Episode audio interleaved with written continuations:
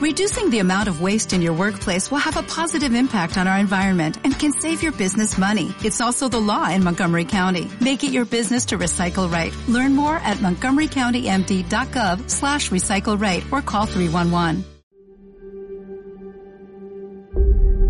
Naveguem per les zones d'altres mons, on intentem connectar amb el nostre origen primordial. El misteri de la vida no és un problema a resoldre, sinó una realitat a experimentar. Frank Herbert. Àrea hermètica. Un viatge per la història oculta. Civilitzacions perdudes. La recerca de l'origen. Una recerca d'altres realitats. Cada dimecres, a partir de les 8 del vespre, Àrea Hermètica a Ràdio Caldes.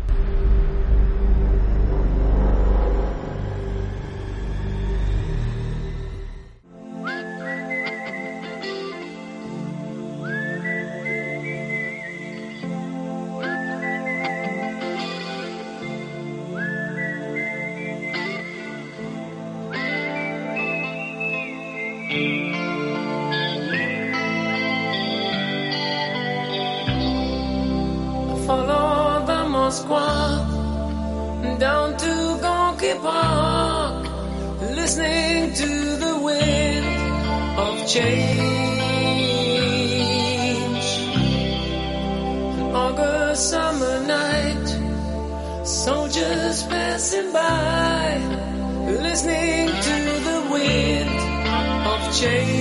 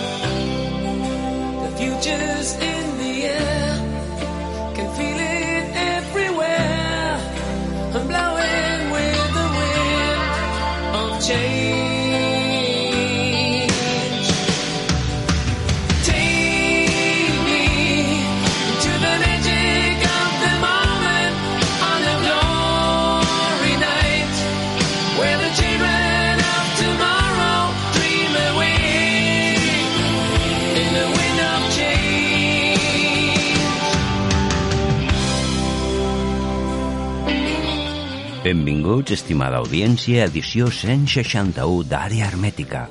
Bienvenidos, estimada audiencia, a la edición 161 de Área Hermética. La voz de Klaus Main y la formación Scorpions.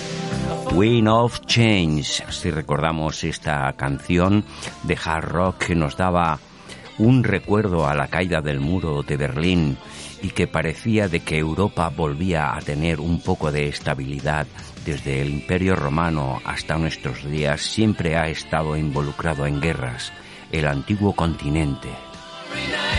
Cosa que no fue así. Dio continuidad Irak, la guerra de los Balcanes, que quizás la Unión Europea poco facilitó la colaboración, cuyo objetivo parece ser era abrir otros mercados a través de los ríos para el mundo de los estupefacientes. Ese poder que está ahí oculto, que nadie sabe cómo se sabe, y quizás siempre nos montan una información que es desinformación para desorientarnos de lo que es causa de una realidad, ¿no? Desde aquellos principios de los años 90. ¿Cómo pudo ser que aquella Europa y aquella unión de países aliados se quedara de manos cruzadas ante la masacre de Srebrenica y tantos lugares del mundo de América, Sudáfrica, Oceanía? Quizás hoy pues podamos tocar un poco los temas estos que vamos viendo lo que es la verdad, ¿no? Nuestro presente, Parece que más de una persona está abducida por el dogma, quizás con sus pretensiones, con sus tácticas a nivel económico y a nivel dogmático. Àrea hermètica a Ràdio Caldes.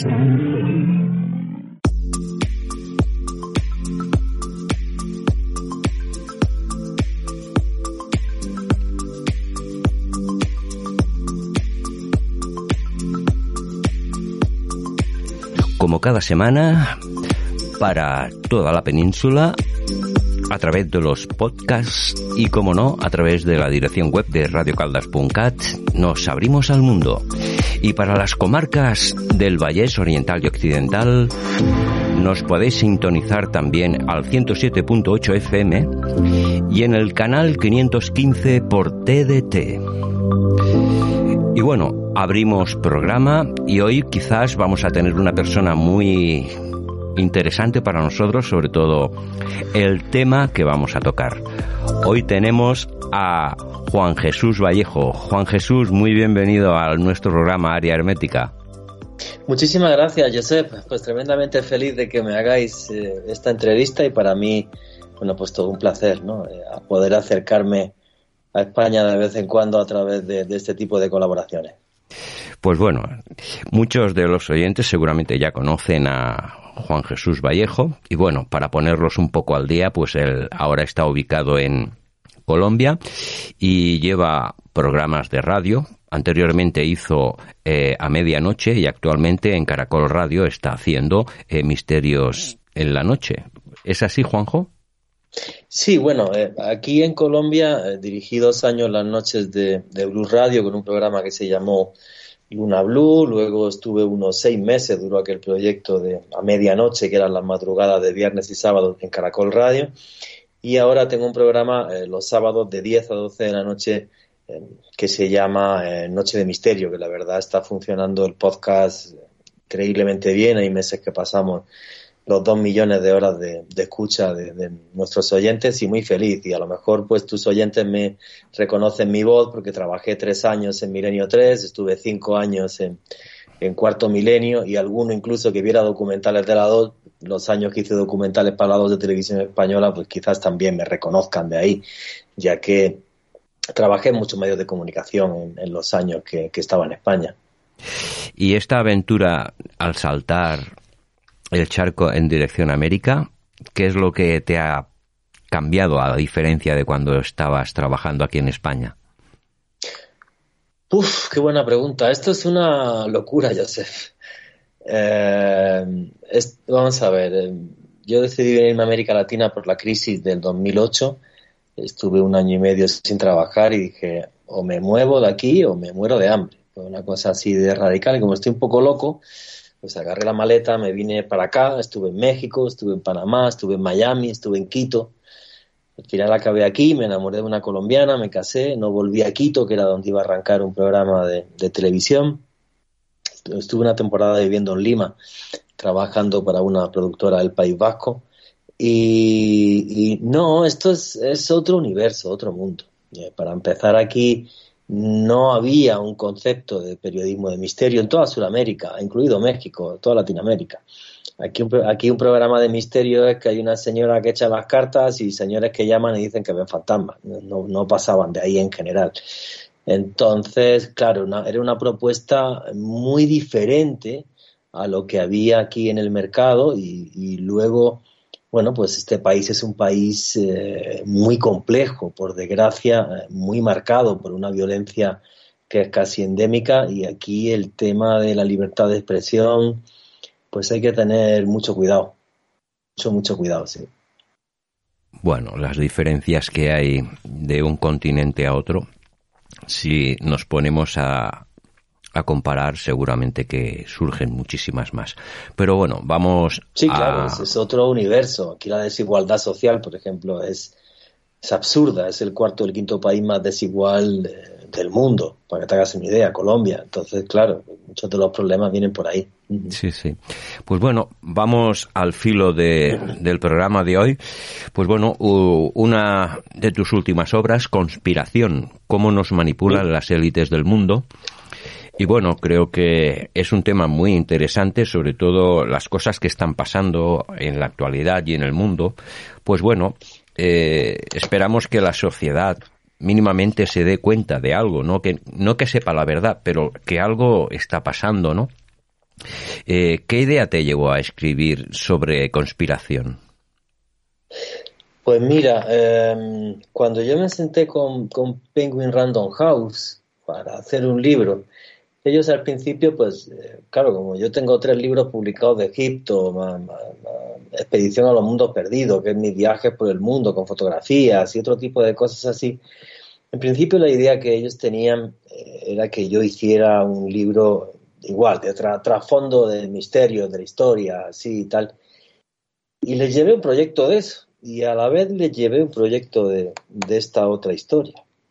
Y lo que les dije es, eh, mira, em, estoy en un momento de mi vida, estoy en un punto de mi vida con todo lo que, con todo lo que he pasado y, he vivido en, cuatro países y, todo lo que he visto, donde me apetece contarle a la gente por qué ahora estamos así. Porque en el año 2022 no hemos llegado metidos en una carroza y de repente hemos aparecido aquí, no. Aquí hay un trasfondo histórico sobre todo desde, desde eh, finales del siglo XVIII, XIX y XX, que son los que han marcado la historia y hemos llegado al punto que hemos llegado. Y, es, y esto es curioso, porque lo que ha sucedido en esos siglos es que con el nacimiento de las primeras democracias modernas del mundo, que son Estados Unidos y Francia, y el mundo cambia hacia, hacia un sistema democrático y de repente la gente sale del campo y se va a la ciudad y tal. Y ahora de repente estamos en un punto muy feo, ¿por qué? Pues porque mi abuelo vivió peor que mi papá, mi papá vivió mejor que mi abuelo. Yo creo que estoy viviendo mejor que mi papá, pero si yo tuviera hijos, seguramente vivirían peor que yo. Y esto es un problema bastante importante. Desde luego, Juanje, que la situación y bueno, tu opinión personal, pues bueno, es una razón. Es verdad que la crisis marcó una pauta, ¿no? Y bueno, seguidas de crisis, mini crisis, recuperaciones, pero la verdad es que este mundo está lleno de estrategias, ¿no? Eh, si quieres, pues bueno, vamos a tocar algunas cositas de tu obra. Eh, para, para empezar, el libro se llama, la, se llama Conspiración, cómo nos manipulan las élites del mundo, de Juan Jesús Vallejo. Y Juan G, ¿dónde pueden adquirir eh, oyentes del público este libro, si tienes alguna dirección? Sí, muy sencillo. Tienen que entrar a buscalibre.com.co, ¿vale? buscalibre.com.co y se lo mandan a España sin problema. Creo que el costo con, junto con el envío y tal son como 16 o 17 euros, algo así. De acuerdo, pues está bastante bien de precio. A veces aquí en España compras un, un, libro que está aquí en la misma provincia y son 20 euros. Sí, este, este cuesta menos de 20 euros, incluido gastos de envío y todo. ¿eh? Perfecto. Pues empezamos. Tú en tu libro empiezas con las mentiras del tío Sam. ¿A qué viene sí. esta...? Muy, muy sencillo. Eh, arranqué el libro con ese capítulo porque hoy día la primera potencia mundial del mundo son los Estados Unidos de América. Entonces, ¿cómo llegó los Estados Unidos de América a convertirse en la nación más poderosa del mundo? Y la clave de esto arranca eh, bueno, arranca con, primero arranca con la, toda la conquista que hacen los norteamericanos de, México, donde se meten en estados como Texas, Nuevo México, Colorado, Arizona. Eh, y esto ya eh, se basa en una gran mentira, porque cuántas películas hemos visto del Álamo y los mártires del Álamo y toda esta historia. Y bueno, pues hay un historiador mexicano, eh, Paco Taibo que consiguió un diario de uno de los oficiales mexicanos que estuvieron allá y la versión de los hechos es muy diferente. La versión de los hechos es que los héroes, famosos héroes eh, norteamericanos, eh, básicamente pues uno estaba vestido de mujer para esconderse, otro había muerto de tuberculosis, o sea, bueno, es un desastre del carajo. Realmente Houston, el general Houston, podía eh, haber hecho que no se hubiera llegado a esa batalla. O sea, si los norteamericanos llegan a entrar a defender el Álamo, el ejército de Houston, eso no hubiera pasado. Houston no lo hizo porque le hacían falta mártires básicamente. Entonces, claro, cuando tú tienes mártires a tu favor, ya la conquista es una cosa que no va a parar por el, odio del pueblo. Entonces, ahí lo hicieron bien.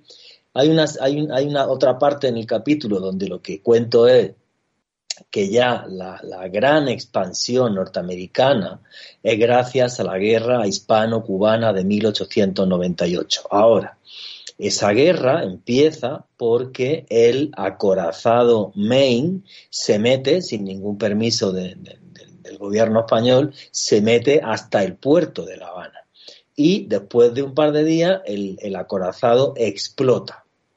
Lo que cuenta la gente es que eh, no se vio una columna de agua como si hubiera sido por una mina y todo esto, eh, sino que el barco explotó desde dentro. En los años 70 hubo una comisión hispano-norteamericana y se analizaron las fotografías del momento y tanto norteamericanos como españoles reconocieron que el barco explotó desde dentro. Eso sí, jamás dijo la comisión que era un autoatentado. Lo que dijo la comisión es que casi con toda seguridad una chispa saltó al polvorín y el polvorín hizo que explotara el barco. Curioso porque ninguno de los barcos de la época eh, similares jamás explotó el polvorín, ni mucho menos, solo explotó este. Eh, ahí comienza la gran expansión norteamericana. Ahí tienen ya además, se quedan con Guantánamo en Cuba, durante tres años se quedan con el protectorado cubano porque la intervención se basó en que los españoles básicamente eran unos criminales en Cuba y ahí arrancan los grandes episodios de manipulación mediática. Y William Randolph Hearst, el gran creador del periodismo moderno, acuña una frase que llega hasta nuestros días. Tú ponme la foto que yo te pondré la guerra. Y manipuló a toda la opinión pública norteamericana, se quedaron con Cuba, se quedaron con Puerto Rico, que lo siguen teniendo a día de hoy, con la isla de Guam, que la siguen teniendo a día de hoy, y hay un episodio muy triste en Filipinas, porque eh, ellos hacen todo un genocidio, el genocidio filipino, que es muy poco conocido, donde los norteamericanos matan a más de un millón y medio de personas, muchos de ellos niños incluso menores de 10 años hay un coronel al que se condenó y se hizo ahí un paripé y tal, y lo quitaron del ejército por criminal y asesino, pero nunca le quitaron el sueldo ni absolutamente nada. O sea, aquello fue una total y absoluta patraña.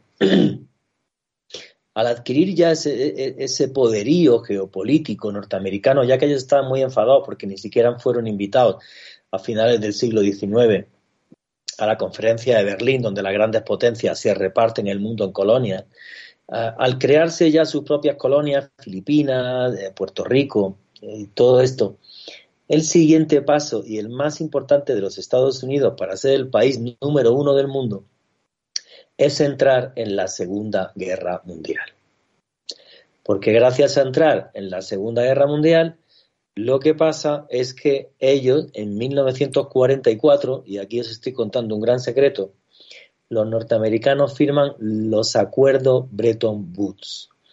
Y los acuerdos Bretton Woods, a lo que se llega es que se crea el Fondo Monetario Internacional, se crea el Banco Mundial y se crea o se utiliza, perdón, el dólar como patrón de cambio internacional.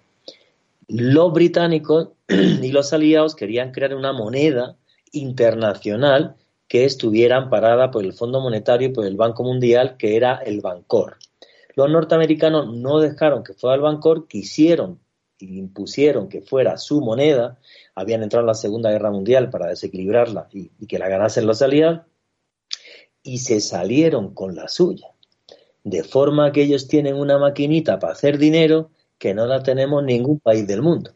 Ellos tienen una maquinita ahí que puedes darle y darle y darle y darle y si mañana de repente Europa dejara de comprar el petróleo en dólares y Japón también, la economía mundial se iría al recarajo.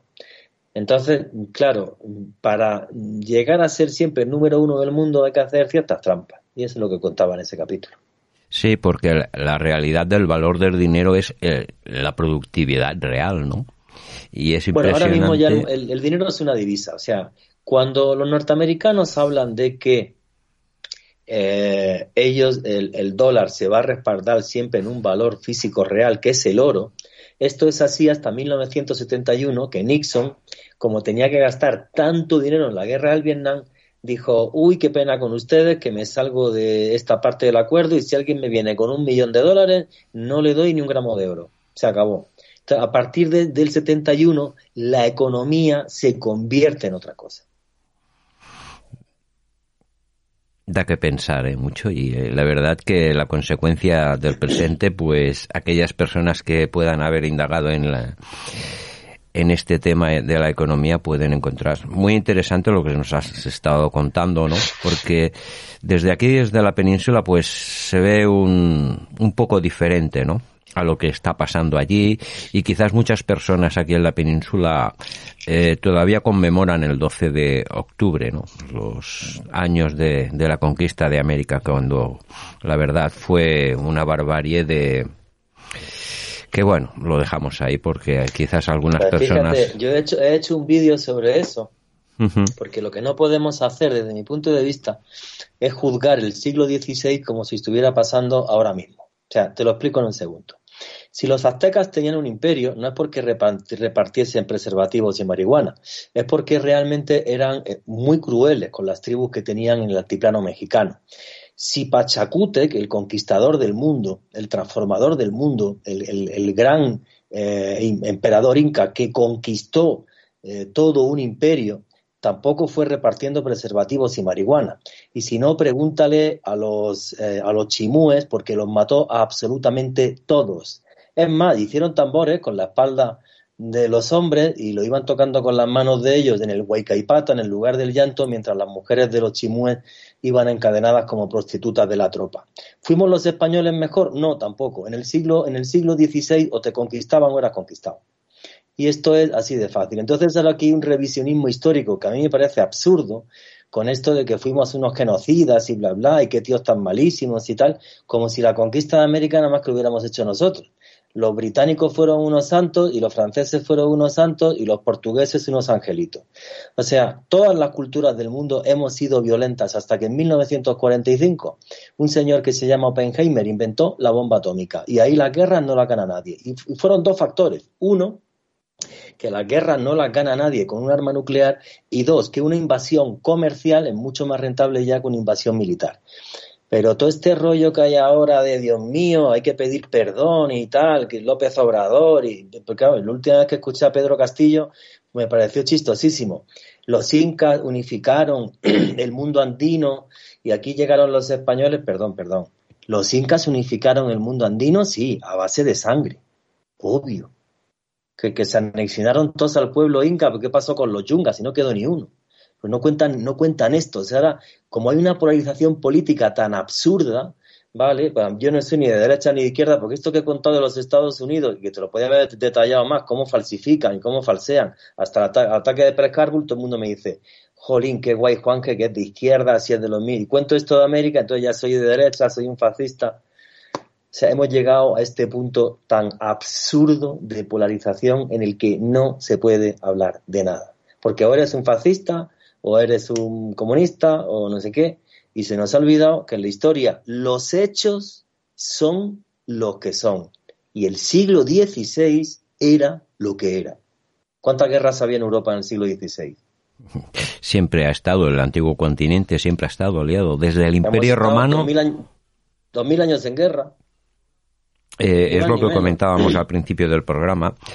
Y fíjate, muy bien, creo que estos iconos creados del el fascismo, el comunismo, creo que han sido elementos para tener controlada a la sociedad. Quizás sea una mentira, sea una forma de, de poder tener este poder mundial, sea el económico, sea el, el que está detrás de estas multinacionales que mandan en el mundo, ¿vale? Siempre han tenido sobre todo dictaduras en países pobres para que la materia prima de las grandes potencias primara, que ha pasado en Sudamérica, está pasando en África y siempre ha sido un poco que a la mayoría de la sociedad a través de los medios, pues bueno, pienso que en cierta manera ha sido manipulada. ¿Piensas igual? Bueno, hay, varios factores y te lo y te lo explico y te lo explico ahora mismo, ¿vale? Eh, además yo vivo aquí en América Latina. Es indiscutible que el, el intervencionismo de los Estados Unidos de América en todo este continente ha sido algo nefasto. Y eh, todo esto lo inventó un señor que se llamaba Woodrow Wilson, eh, que increíblemente, esto ya es que es lamentable, encima le dieron el Premio Nobel de la Paz. ¿vale? Eh, este señor, que es el que acuña el, término Nuevo Orden Mundial, es el que impulsa una cosa que se llamó la guerra bananeras, donde los norteamericanos invaden República Dominicana, partes de México, provocan matanzas en Colombia, o sea, fueron unas décadas horrible donde eh, Estados Unidos, con tal de defender sus intereses económicos, en este caso la exportación de fruta y tal, no le importó eh, meterse en infinidad de países eh, a destrozar y a matar. Hay algo peor, porque esto continúa con el apoyo norteamericano a la dictadura de Pinochet. ¿Vale? Que eso es un episodio mm, realmente triste y patético algo que la gente en este continente no olvida y por eso hay tanto recelo en contra de los Estados Unidos de América, un recelo que también he visto en el mundo árabe, del que podemos hablar y tal. Ahora, aquí hay ahora una, una, cantaleta dentro de, del mundo, sobre todo de la extrema izquierda, que es, eh, fíjate aquí en este país, qué pena y qué tristeza que vienen las multinacionales y se llevan el oro, se llevan el petróleo, se llevan la madera, se llevan el cobre, se llevan el todo lo que hay y tal, y nos devuelven los productos manufacturados para que los paguemos al triple. Bueno, primera pregunta, primera cuestión. ¿Hay alguna ley que impida crear fábricas para crear manufacturas aquí en Colombia o en Brasil o en Perú o en Ecuador o en Argentina o en México? ¿Hay alguna ley que lo impida? No, ninguna. Entonces, ¿por qué no se hace? Pues te voy a decir la razón muy sencilla. ¿Sabes el gran problema de América Latina? En el fondo no es ni Estados Unidos ni nada. El problema de América Latina es América Latina en sí. Y te explico por qué.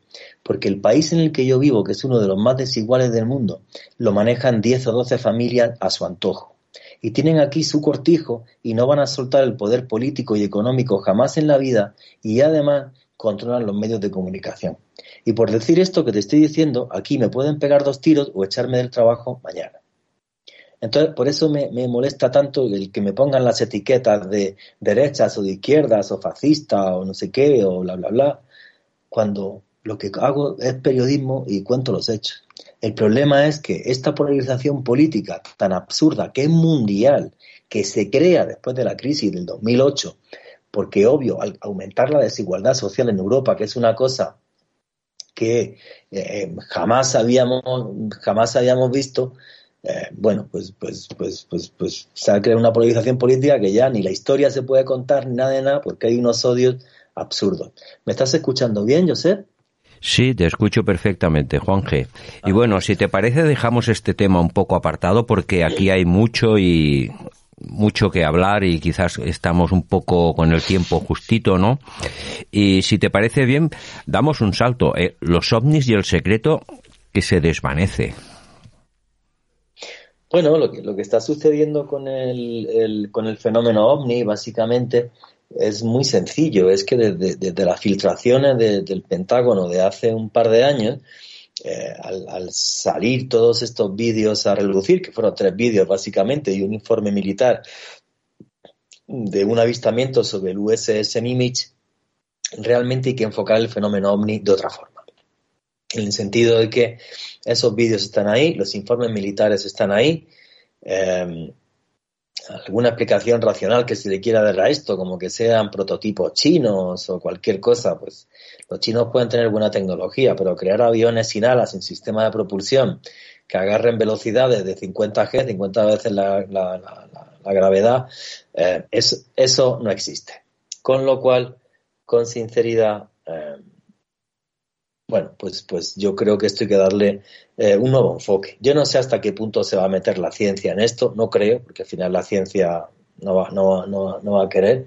Pero lo que tengo claro es que el gobierno de los Estados Unidos de América ha creado ya eh, todo, un, todo un sistema y un aparataje para poder seguir investigando esto con, con científicos Em, de, cierto renombre metidos ahí. Hace un par de meses, por ejemplo, teníamos el, el, New York Times sacó un artículo de cómo un astrofísico, Eric Davis, estaba investigando metamateriales, perdón, procedentes de estos ovnis y decía que no eran materiales replicables en la Tierra y que no los sabemos replicar. Entonces, claro, es una serie de datos ya importantes para que a todos los que nos han llamado locos por, por, por por hablar del fenómeno ovni, pues yo creo que, es algo que, que realmente ha cambiado muchísimo.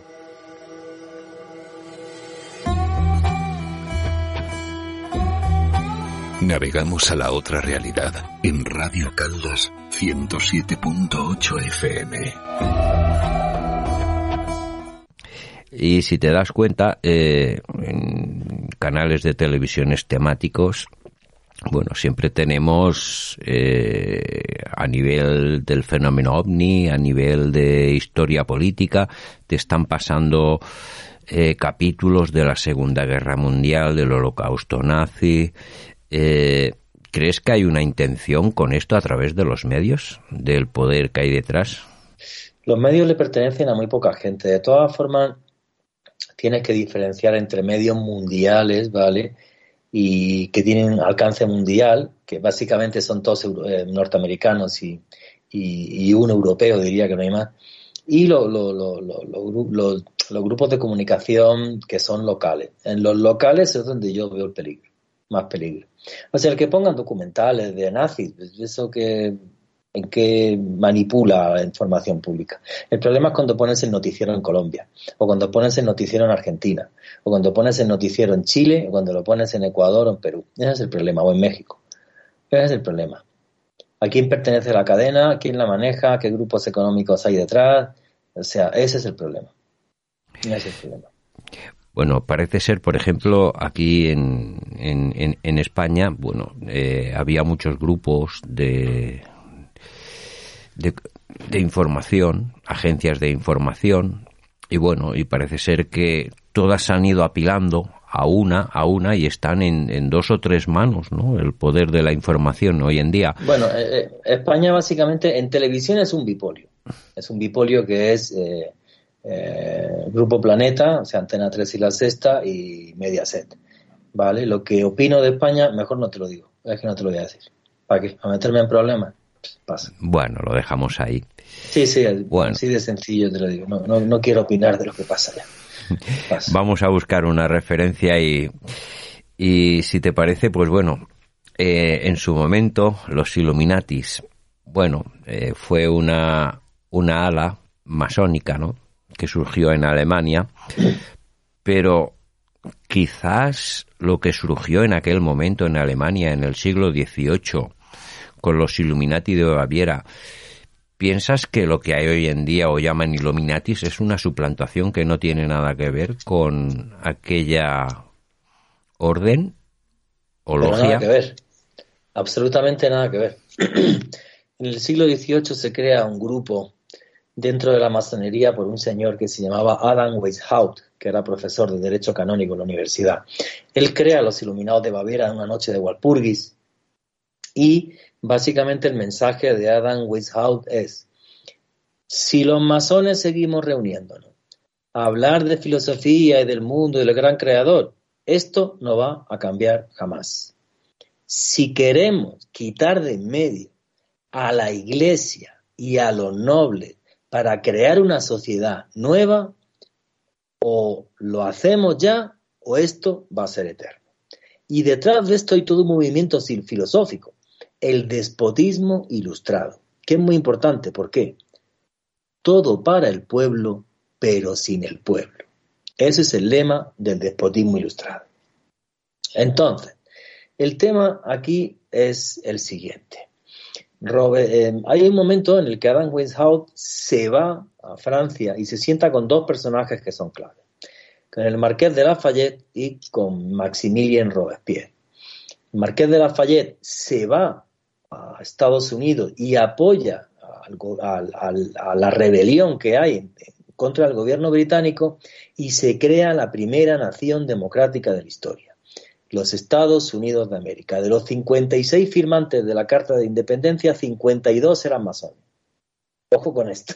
Y eh, George Washington, cuando pone la primera piedra al Capitolio, va con su mandil de masón y todo. O sea, aquí nadie escondió absolutamente nada. Es curioso que el símbolo de los Illuminati sea el búho de Atenea, el que ve en la oscuridad y eh, si tú ves los jardines que rodean al Capitolio, ¿vale? Son el búho de Atenea, exactamente igual. O sea, que haya relación entre los Illuminati de aquella época, que luego se prohibieron, y el nacimiento de los Estados Unidos de América y el nacimiento de la República Francesa es un hecho histórico que yo creo que es muy difícil de, refutar, es una cosa como muy obvia. Cosas distintas que a día de hoy los Illuminati sean Rockefeller, no sé qué, no, esto es mucho más sencillo.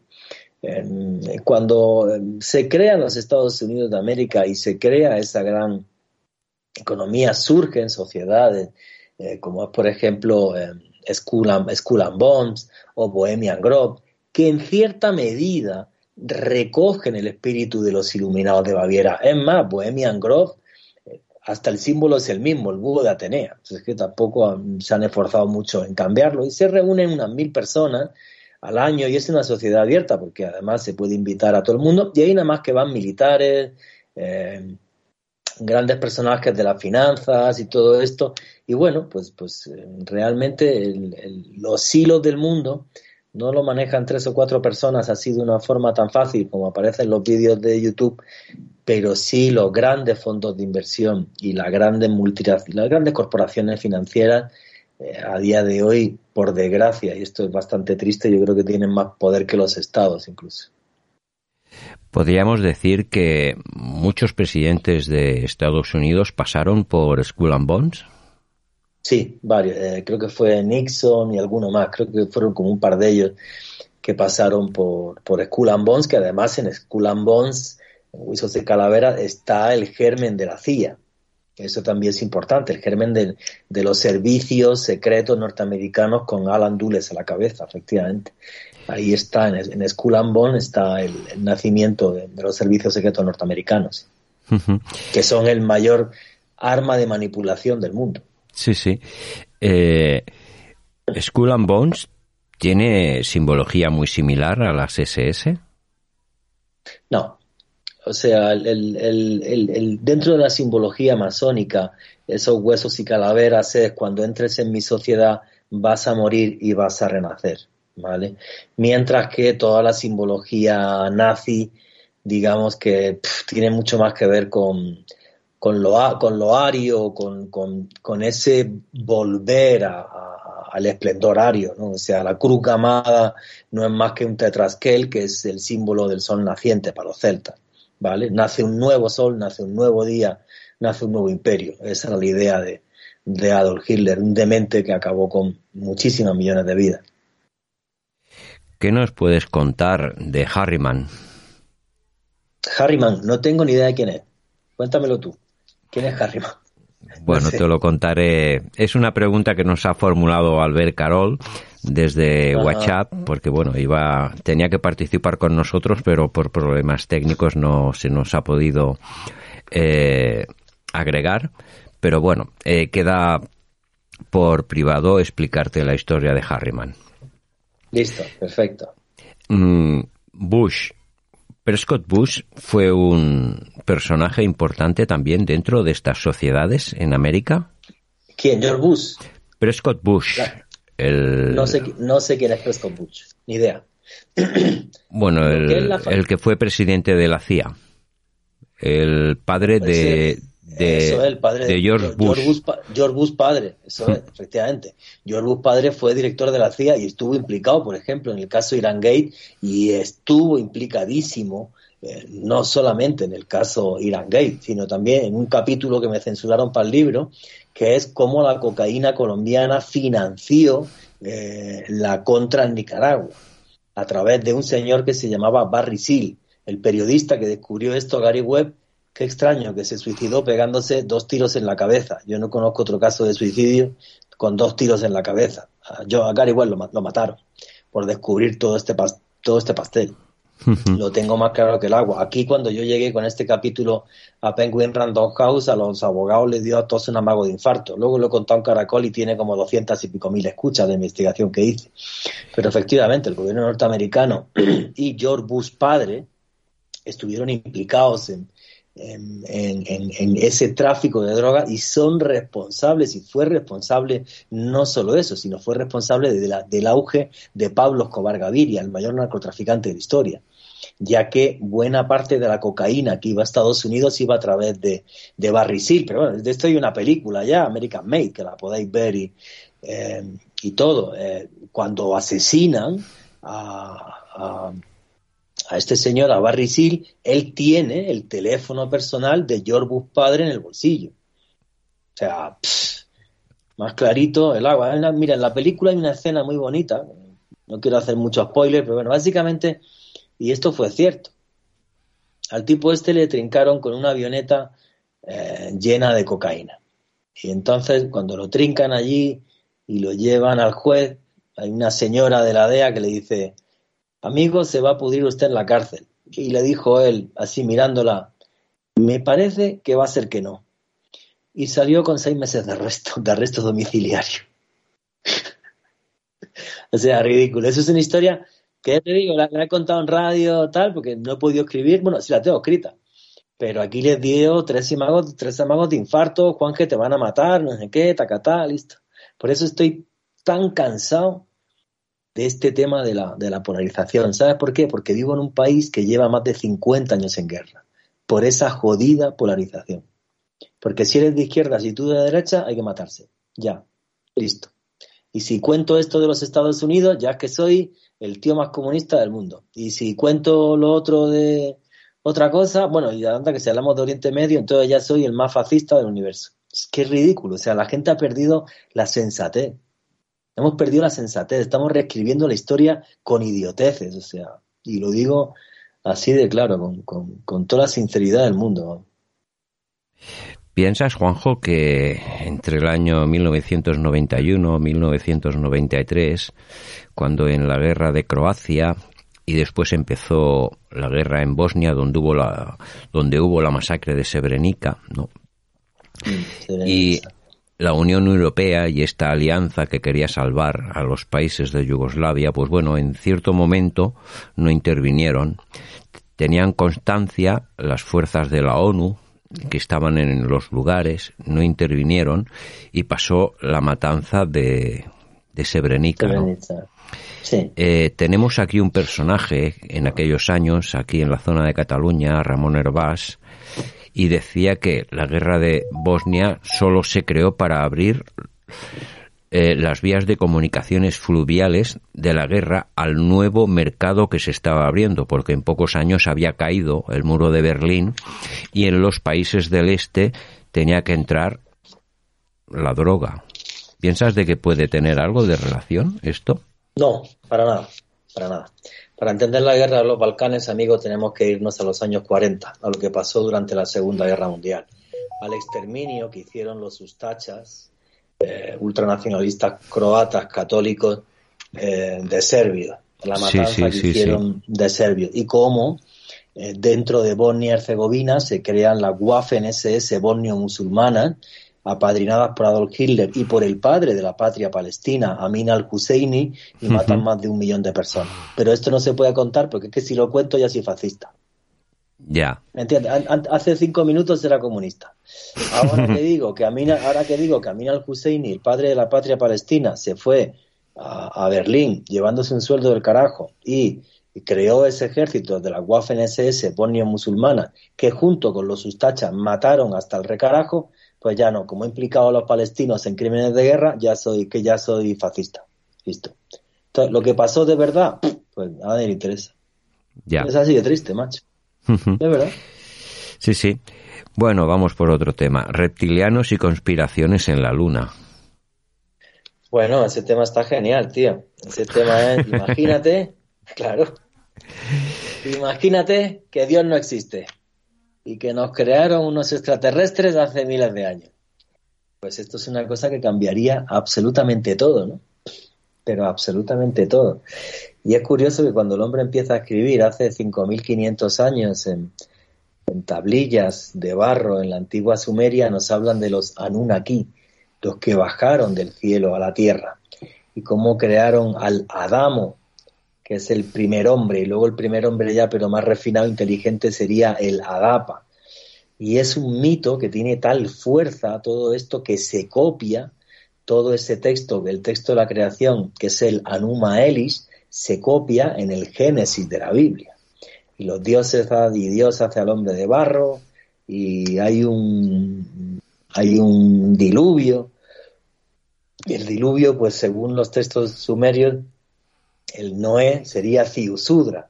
Pero todo está escrito allí, mucho antes que en el Génesis, mucho, mucho antes. Entonces, sucedió algo en la antigua Sumeria hace muchos miles de años y realmente fue un encuentro entre seres de otros mundos y gente que hubo aquí.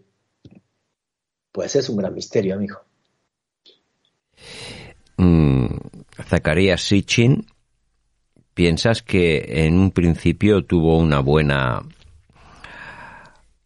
forma de su trabajo, pero que al- en algunos momentos quizás metió un poco de plástico ¿no? a, a su realidad? Bueno, el tema de Zacarías Sitchin es que sabía traducir el antiguo sumerio y como las tablillas muchas están incompletas, lo que estaba incompleto, él digamos que lo fabuló. Ese es el gran problema de Sitchin. Ese es el gran problema, sí. Sumeria y toda esta zona, eh, ¿puede haya posibilidad de que sean copias de la Biblia? No, perdón, que de estas tablillas eh, se hayan cogido fragmentos y copiados en el Antiguo Testamento. En el Génesis y en el Antiguo Testamento sí, sin duda alguna. La historia de Noé, por ejemplo, está copiada literal de las tablillas sumerias, pero es que no hay duda alguna, ¿no? O sea, la primera vez que se escribe el del diluvio no fue el Génesis, fue el Anuma Elis. Mm. Entonces, mm, mm, no hay duda alguna, ¿no? Sería Es origen que copiaron, co- copiaron hasta el nombre, Adán, en vez de Adamo, que es el primero, es que lo hasta eso lo copiaron. Sí, sí. Eh, ¿Sería el origen del pueblo hebreo? El origen del pueblo hebreo, no, no tiene nada que ver. No, no tiene nada que ver. No, no nos confundamos. No, no, no. El pueblo hebreo, Abraham y tal, eso es otra historia. Supuestamente eso pasó cerca a San Liurfa. Ya, lo digo. O la tradición oral de la zona nos habla de eso, San Liurfa en, en Turquía. Yo he estado varias veces allá.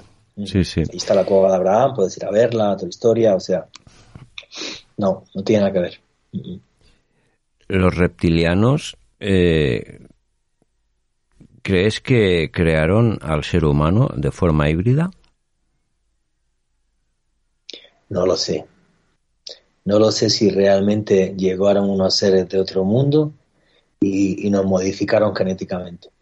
No lo sé. Pero que tuvimos visitantes en la antigüedad que interactuaron con nosotros, no me cabe ninguna duda.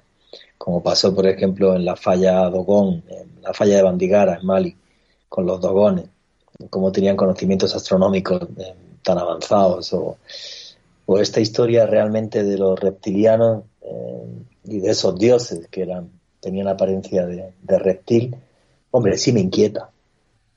No te voy a decir que no, porque la explicación arqueológica es, no, pues esto era que explicaban así, la epopeya, bla, bla, pues es que está muy claro escrito.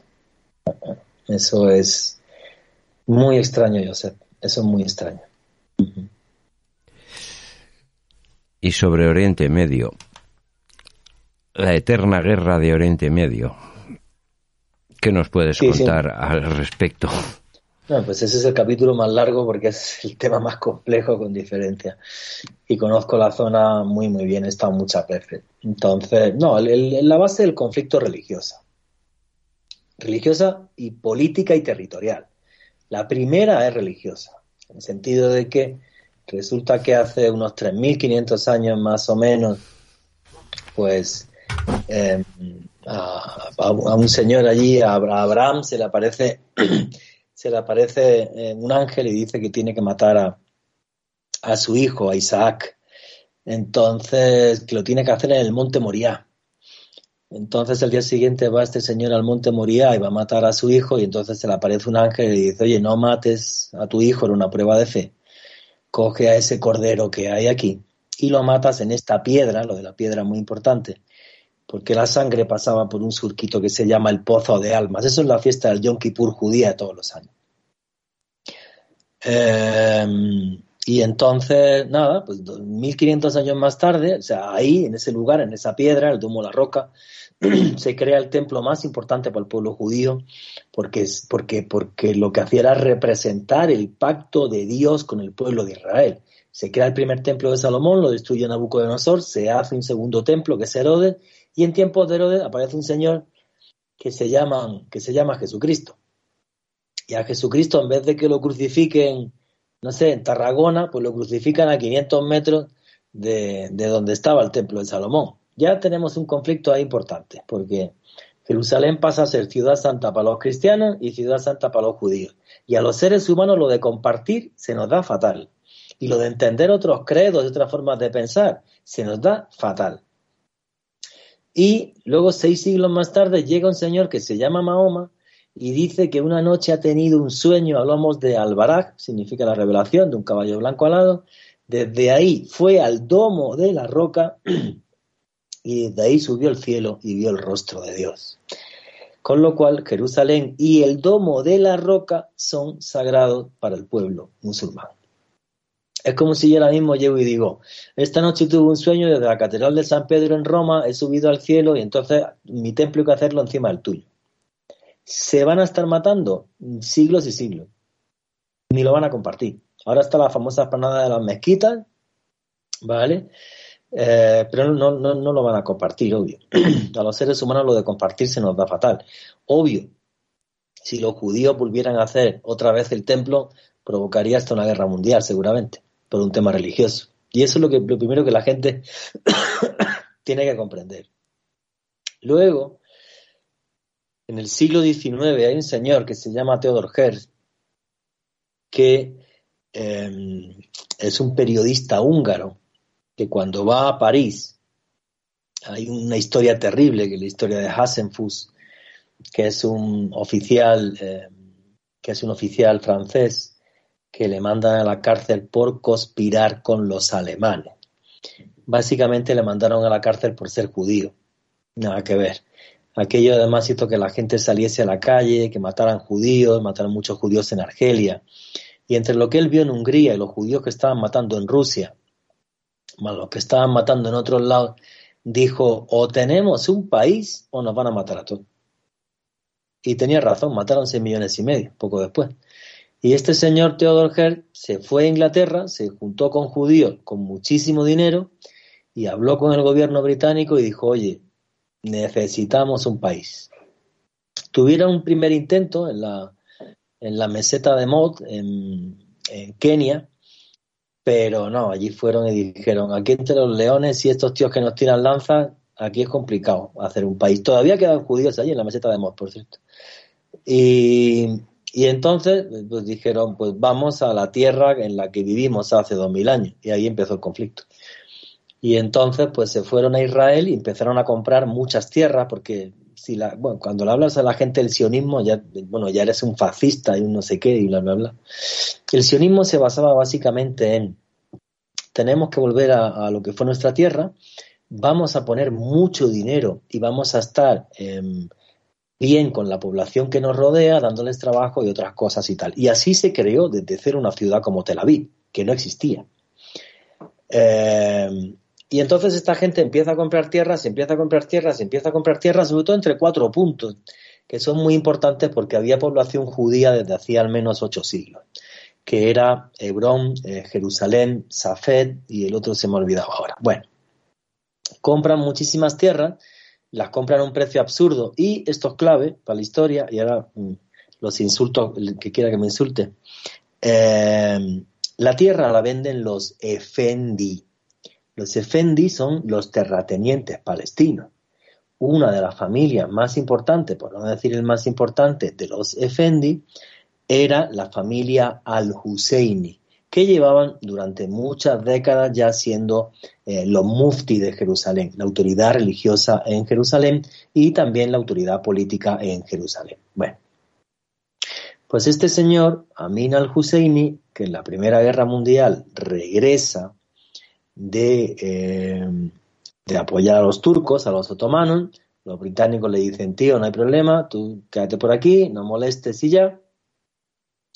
Pero el 23 de agosto de 1929, Amin al-Husseini, cuando se da cuenta de la cantidad de tierras que han comprado los judíos a su familia y a otra defendi, cuando se da cuenta que hay un montón de judíos que no paran de llegar, que están convirtiendo el desierto en un vergel y que lo han hecho productivo y demás, repito, 23 de agosto de 1929, podéis comprobarlo, em, hace la primera operación de limpieza étnica en Oriente Medio. Se llamó la Matanza de Hebrón.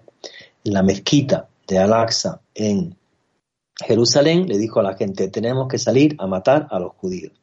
Y entonces mataron, asesinaron, violaron. Es muy, muy curiosa la historia de, de Hebrón porque fue una familia palestina la que salvó a muchísimos de los judíos que llevaban allí viviendo siglos y se negaron a abrir la puerta y los salvaron.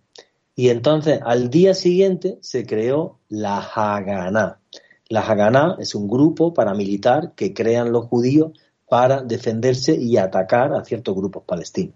Es que es el germen del ejército israelí, repito, un grupo paramilitar, y a partir de ahí, mm, básicamente lo que quieren es matarse los unos a los otros y esto mm, jamás lo van a perdonar. Y la gente no entiende el conflicto de Oriente Medio. Los odios vienen de hace tantos años que les da exactamente igual, por mucho que haya conferencias de paz y bla, bla, bla. Mira, ¿sabes lo que no, no le van a perdonar jamás los judíos a los palestinos? Que en 1949, cuando la primera guerra, muchos de los que fueron a Palestina a atacar a Israel, eran soldados de la, de las, de la Waffen-SS bosnio-musulmana, los mismos que habían estado matando judíos en Europa. Pero si cuento esto, es que ya soy fascista. Entonces, como la gente está un poco ciega y sorda, pero los hechos, amigos, son lo que son. Se van a perdonar jamás en la vida. La única solución, y yo defiendo, yo no soy ni pro, ni pro israelí ni pro palestino, porque Israel ha hecho muchas barbaridades. Por ejemplo, he puesto una realidad las colonias en Gaza o en Cisjordania, ¿vale? Pero el problema es que el odio que tienen es tal que no se van a perdonar en la vida. Jamás. Jamás. Por cierto, Yasir Arafat, corrupto donde los haya, era el sobrino de Amin al-Hussein. Dando pasos, ya ves, dando pasos de Oriente Medio, y quizás un tema relacionado, saltando otra vez a Sudamérica, eh, la, eh, la, operación Andinia. Bueno, la zona de Argentina y Chile, en la zona sur, pues bueno, parece ser que hay prospecciones del Estado de Israel o algo.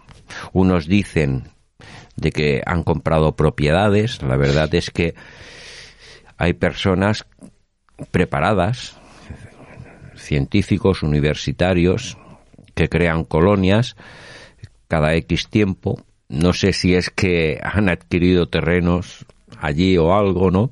Pero bueno, la operación Andinia, pues bueno, recobra un nombre. ¿Tienes noción sobre esto? No. Y por lo que cuenta me parece un fake. No. Que haya una operación para qué? ¿Para crear un segundo Israel en Argentina? No, mm, bueno, tampoco te lo puedo decir así, ¿no? Pero eh, que han facilitado, pues, eh, el acceso de, de personas de, la élite. Te, voy a contar una cosa, mira, la extrema izquierda, ¿Vale? Mira, en el año 89 hay un capítulo que hablo del comunismo, porque el comunismo es la idea, la idea política más gente ha matado. Mira, te voy a contar una cosa. La extrema izquierda, a partir de 1989, se tiene que reinventar por lo siguiente. Porque la economía comunista no funciona.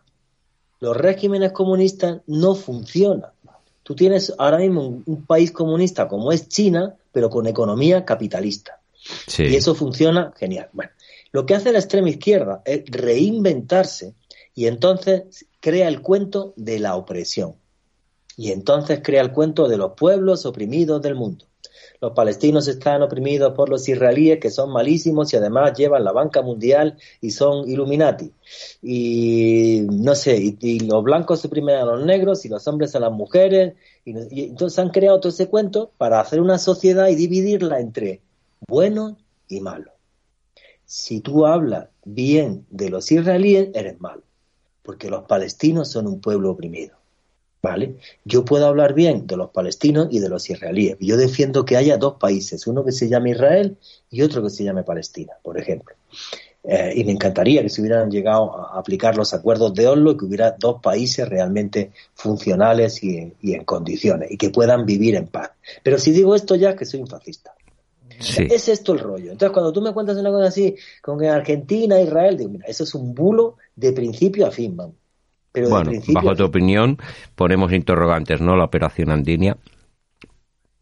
Sí, sí, o sea, por lo que me estás contando, yo no la conozco, pero ah, pues esto es igual. Mira, la extrema izquierda y la extrema derecha son la misma porquería.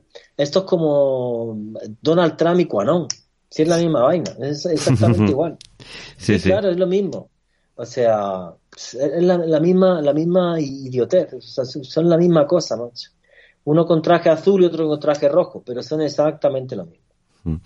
Pues bueno, Juanje, estamos llegando ya a los últimos minutos y si quieres añadir algo que quieras aportar que crees que es importante, pues adelante. No, hombre, lo que intento aportar en un libro como este, como conspiración, es simplemente darle un repaso a la historia del siglo XX para entender que nos han manipulado a nivel de lo que sucedió en la historia eh, muchísimo.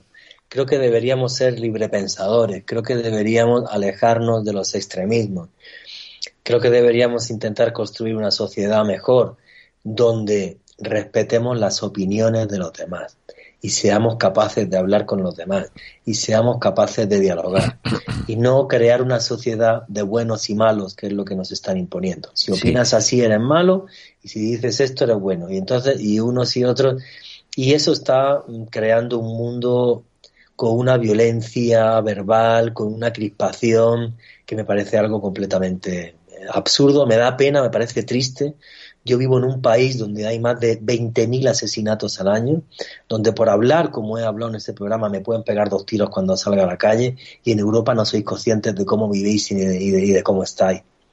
¿Vale? Entonces me da, me da pena cuando regreso a España y veo la crispación por todos lados y tal. Sí, desde luego y que... eso no lleva a nada bueno. Y me incluyo, vivimos en un espacio de ignorancia, quizás por el sistema que está implantado, ¿no? O a través de las políticas. Y bueno, sea de un lado o de otro, como tú dices, ¿no? Siempre hay que buscar la parte que nos pueda llevar a un cauce más positivo a las personas y a la sociedad. Pues Juan G., muchísimas gracias por haber estado aquí con nosotros y si te parece bien, pues facilitamos la información pues para las personas que quieran adquirir el libro Conspiración, Sí. cómo nos manipulan las élites del mundo. Muy fácil, es a través de una página web que se llama buscalibre.com.co. Ahí ponen en el buscador conspiración y os lo mandan a España sin problema. Pues Juan G., muchísimas gracias por haber estado con nosotros en área hermética. Espero en un futuro, si tienes la posibilidad de compartir algún programa más con nosotros, con otros temas, porque sabemos de que hay cosas muy, muy interesantes contigo. Y también quería agradecer a Artur Oms por facilitar el enlace, otro gran investigador del fenómeno ovni y otros misterios. Y también, pues bueno, eh, pedir disculpas a Albert Carol, el encargado de humanidades del programa, porque la conexión ha sido imposible. eh, nos ha enviado preguntas, ¿no? Pero estábamos en una línea que quizás no pertenecía a la que nos estaba enfocando al ver y quizás, claro, no nos está escuchando. Por eso era importante que estuviera. Desde aquí le pedimos disculpas, pero que próximamente, pues si hay otra posibilidad de programa, pues bueno, estaremos delante y podemos subsanar la situación. Juan G, un fuerte abrazo por tu trabajo de investigación, porque según me ha comentado Arturo, hay muchas cosas que tienes trabajadas y muy importantes y te deseo lo mejor en tus programas de radio, en, en Caracol Radio y tus investigaciones. Muchísimas gracias, amigo. Que tengáis feliz noche. Igualmente, recibe un fuerte abrazo del equipo de Área Hermética de Radio Caldas FM y muy pronto estamos en contacto. Un fuerte abrazo, Juan G. Vale, un fuerte abrazo. Chao, chao. Dale más potencia a tu primavera con The Home Depot. Obtén una potencia similar a la de la gasolina para podar, recortar y soplar con el sistema OnePlus de 18 voltios de Ryobi desde solo 89 dólares. Potencia para podar un tercio de un acre con una carga. Potencia para recortar el césped que dura hasta dos horas. Y fuerza de soplado de 110 millas por hora. Todo con una batería intercambiable. Llévate el sistema inalámbrico OnePlus de 18 voltios de Ryobi. Solo en The Home Depot. Haces más. Logras más.